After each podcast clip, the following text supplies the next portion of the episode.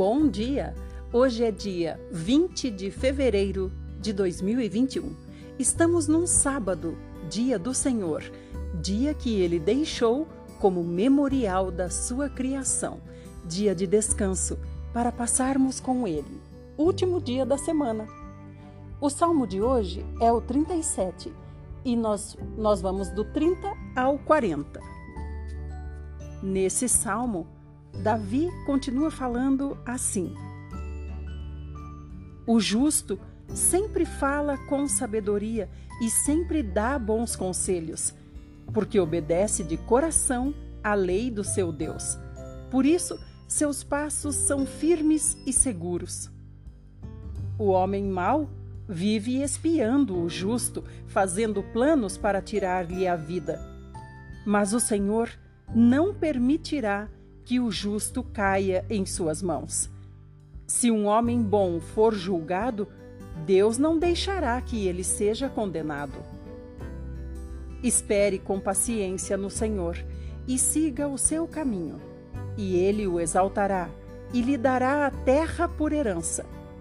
Você verá os maus serem destruídos. Eu mesmo vi um homem orgulhoso e mau crescendo em força e poder como um cedro do Líbano. Mas, pouco tempo depois, procurei por ele e descobri que tinha desaparecido. Preste atenção no homem íntegro e no justo, e verá que a coisa é bem diferente. Quem obedece ao Senhor e vive em paz terá um fim abençoado. Mas os que desobedecem às leis de Deus serão destruídos. A descendência dos ímpios será eliminada para sempre. O Senhor salva os justos. No dia da dificuldade, Ele é a sua proteção. O Senhor ajuda e livra os justos dos planos perversos dos homens maus, porque confiam nele. Aleluia por esse salmo tão lindo, o 37, que nós concluímos hoje. Interessante é que no versículo 37, Davi fala assim: Preste atenção no homem íntegro, no justo, e verá que a coisa é bem diferente. Quem obedece ao Senhor e vive em paz terá um fim abençoado. Esse fim abençoado a que ele se refere não diz respeito à nossa morte terrena ao fim aqui da terra, nossa. Eh, quando nos somos extinguidos aqui da terra. Não diz respeito a isso. Olha, aquele homem teve uma morte tão triste, coitado, e aquele outro teve uma morte tão bonita. Não é, não é quanto a isso que Davi está se referindo aqui. A morte aqui na terra, Deus não diz como cada um vai ter. Mas o fim abençoado a que ele se refere não é essa morte, não. O fim abençoado é o reino. É o reino, é o pós-morte, quando começa a nossa verdadeira vida, a vida eterna. Esse é o fim abençoadíssimo que o Senhor tem para nós. E não a morte em si, a morte terrena e como essa pessoa morreu. Não é a isso que Davi se refere. Se refere ao fim abençoado, o reino quando seremos recebidos pelo Senhor com os braços abertos e um sorriso no rosto, se formos, como ele disse aqui, aqueles que temem, aquele que é íntegro, justo e que vive segundo as normas da palavra do Senhor. Pois se não fosse assim, Pedro não teria morrido crucificado de cabeça para baixo, não é verdade? O próprio Senhor não teria morrido crucificado. Teria uma morte bonita, uma morte suave. Não é nessa morte que Davi está se referindo. Como os apóstolos morreram, cada um sob perseguição, sob punição, sob tortura. Então, não é nessa morte que ele está se referindo, nesse fim, mas no fim verdadeiro, o fim que é o novo começo, a vida eterna no reino do nosso Senhor Jesus Cristo. Agora vamos para Provérbios 10 e hoje do 6 até o 7. O justo é coroado com bênçãos, mas na boca do perverso mora a violência. Todos lembram com alegria de um homem justo, mesmo depois de morto, mas o nome do homem mau é desprezado e jogado na lama. Evangelho de Marcos, capítulo 4, a partir do 26, e vamos até o 5:20. Jesus prosseguiu dizendo: O reino de Deus se parece com um lavrador que lançou a semente na terra. Enquanto os dias e as noites se passavam, as sementes germinaram e cresceram sem ele saber como isso acontecia. Pois a própria terra produz o fruto. Primeiro o talo, depois as espigas de trigo e finalmente os grãos que enchem a espiga. Quando as espigas ficam maduras, o lavrador começa a cortá-las com a foice, pois chegou o tempo da colheita. Jesus perguntou: Com que posso comparar o reino de Deus? Que parábola usarei para descrevê-lo? É como uma semente de mostarda Embora esta seja uma das menores sementes que se plantam na terra, ainda assim cresce até tornar-se uma das maiores plantas, com ramos grandes, onde as aves podem fazer seus ninhos e abrigar-se. Ele usava muitas parábolas semelhantes para ensinar o povo, conforme eles estavam em condições de entender.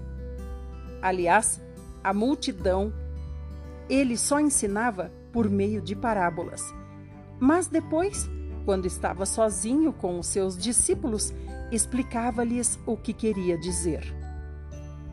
Quando caiu a tarde, Jesus disse aos seus discípulos: Vamos atravessar para o outro lado do mar. Então eles foram, deixando a multidão, embora outros barcos fossem atrás deles. Logo levantou-se uma terrível tempestade. Ondas enormes começaram a arrebentar sobre o barco, de forma que ele estava ficando cheio de água, prestes a afundar. Jesus estava dormindo na popa do barco com a cabeça numa almofada. Os discípulos o acordaram bradando: Mestre, nós estamos quase nos afogando e o Senhor nem se importa? Então ele se levantou, repreendeu o vento e disse ao mar: Cale-se, aquiete-se. O vento se aquietou e tudo ficou calmo. E ele perguntou-lhes: Por que vocês estão com tanto medo? Vocês ainda não têm fé? Eles ficaram cheios de espanto e diziam uns para os outros: Quem é este que até os ventos e as ondas lhe obedecem? Quando eles chegaram ao lado, ao outro lado do mar, foram para a região dos Gadarenos. Um homem dominado por um espírito imundo veio correndo do cemitério no momento em que Jesus estava saindo do barco. Esse homem morava entre os túmulos e tinha tal força que sempre que era preso com algemas e correntes, como muitas vezes aconteceu, quebrava as algemas dos pulsos, despedaçava as correntes e ia embora. Ninguém tinha força suficiente para dominá-lo. Dia e noite ele vagava entre os túmulos e pelos montes desertos, gritando e cortando-se com pedras. Quando Jesus ainda estava longe, o homem o viu e correu ao seu encontro, prostrando-se diante dele e gritou em alta voz: Jesus, filho do Altíssimo, o que o Senhor quer de mim? Peço por Deus que não me maltrate. Pois Jesus havia falado ao demônio que estava ao homem, dizendo: Saia deste homem, espírito imundo. Qual é o seu nome? perguntou Jesus. E o demônio respondeu: Meu nome é Legião, porque há muitos de nós neste homem. Ele suplicava com insistência que não os expulsasse para fora daquela região. Ora, havia uma grande manada de porcos ali por perto, no monte acima do mar. Manda-nos para aqueles porcos, imploraram os demônios. Jesus deu-lhes permissão. Então os espíritos maus saíram do homem e entraram nos porcos, e a manada, de cerca de dois mil porcos, atirou-se pelo precipício da encosta do monte e caiu dentro do lago, onde os porcos se afogaram. Os que cuidavam dos porcos fugiram para os lugares e os campos próximos, espalhando a notícia enquanto corriam. Todos sabiam, todos saíram para ver o que havia acontecido, e uma grande multidão se reuniu onde Jesus estava. Mas assim que viram o homem que fora possesso da legião de demônios, sentado ali, completamente vestido e perfeitamente são, ficaram com medo. Aqueles que viram o que tinha acontecido contavam a todos o que acontecera ao endemoniado e aos porcos. E a multidão começou a insistir com Jesus que fosse embora dali e deixasse aquele território. Jesus voltou para o barco e o homem que tinha estado endemoniado suplicou a Jesus que o deixasse ir com ele. Mas Jesus não o permitiu e disse: Volte para sua casa e conte aos seus familiares as coisas maravilhosas que o Senhor fez por você e como ele foi misericordioso. Então o homem partiu e começou a visitar as dez cidades daquela região e contar a todo mundo as grandes coisas que Jesus tinha feito por ele, e todos ficavam admirados. Que história maravilhosa! E nessa passagem, o Senhor nos fala mais uma vez da presença de demônios em pessoas e de como esses demônios devem ser expulsos dessas pessoas. Jesus não permitiu que o ex-endemoniado, digamos assim, o seguisse para trabalhar na obra com ele, não é verdade? Mas é porque ele tinha uma obra especial ali na sua região e imediatamente ele passou a, fa a fazer cumprir a sua missão, que era falar do Senhor Jesus a todas as dez cidades da sua região. Obrigada por estar aqui ouvindo os áudios de hoje. Agora nós vamos para o Velho Testamento.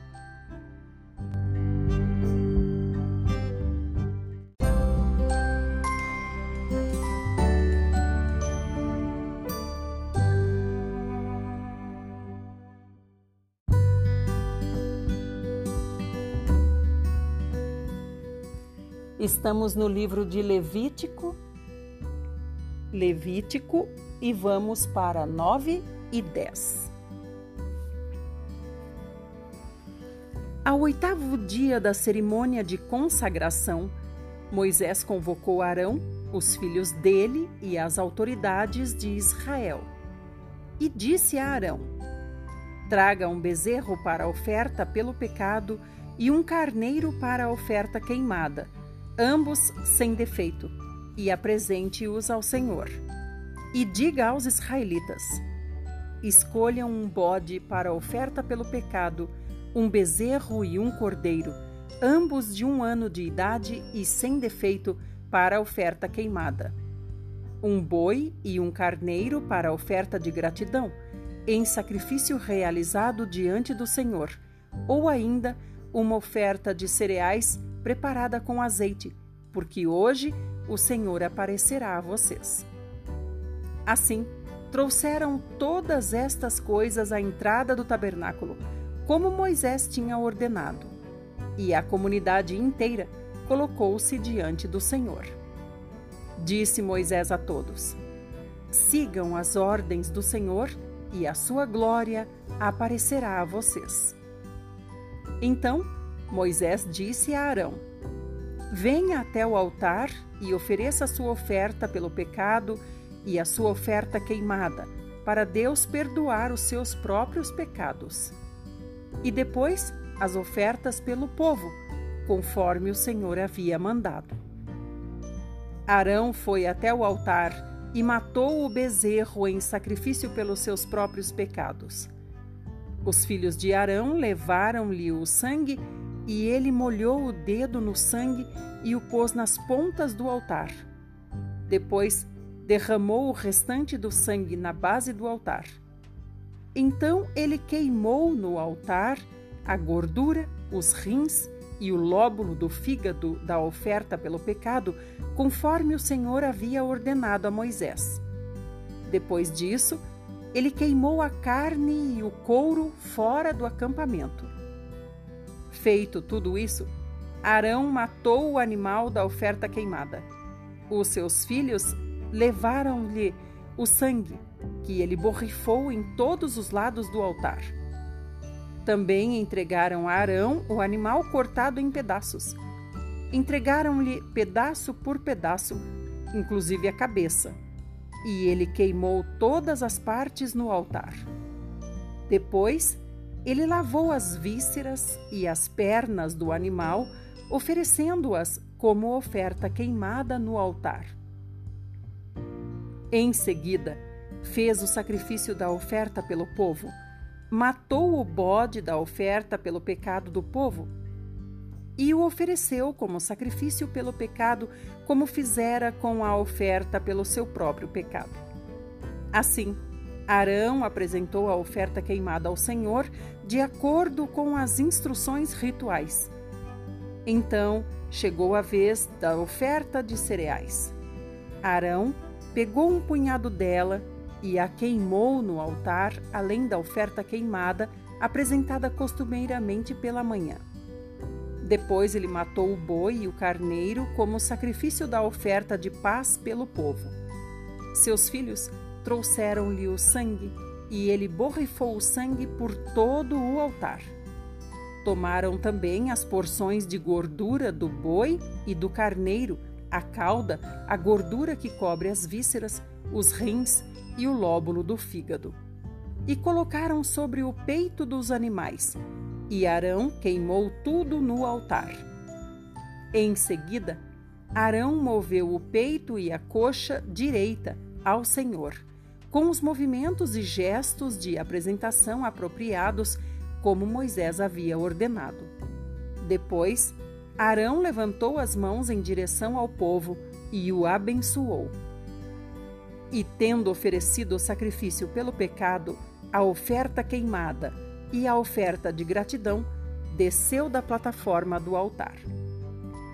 Assim, Moisés e Arão entraram juntos no tabernáculo e, quando saíram, abençoaram o povo, e a glória do Senhor apareceu a toda a comunidade de Israel.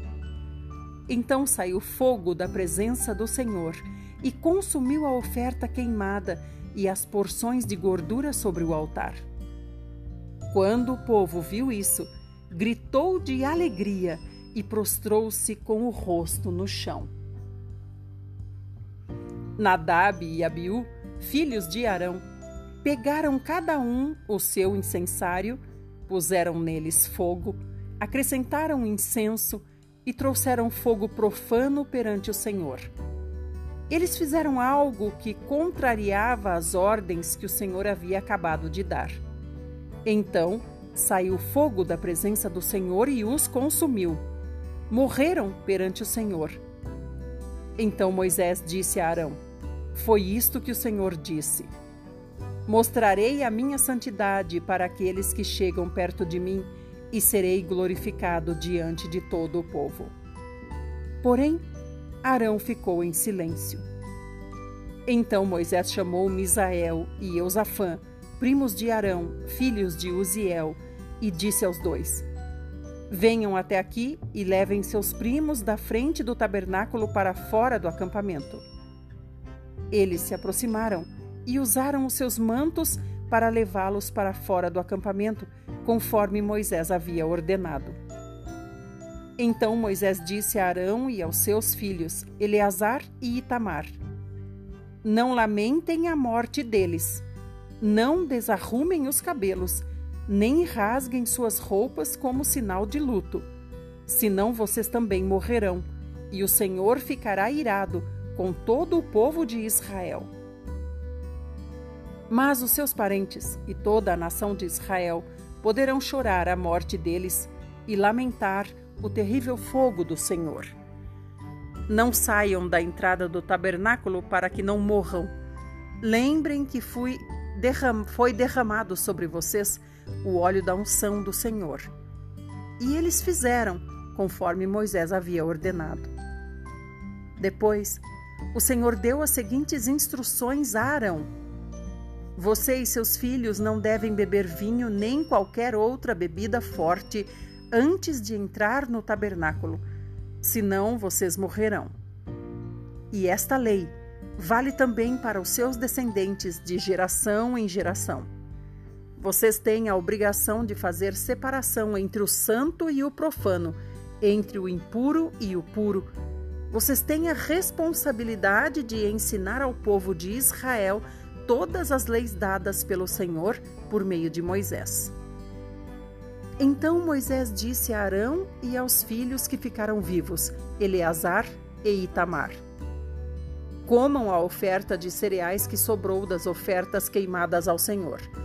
Comam essa oferta sem fermento junto ao altar, pois é coisa muito sagrada. Comam os pães num lugar sagrado, pois é a parte das ofertas queimadas ao Senhor que cabe a você e a seus filhos. Essa foi a ordem que recebi do Senhor.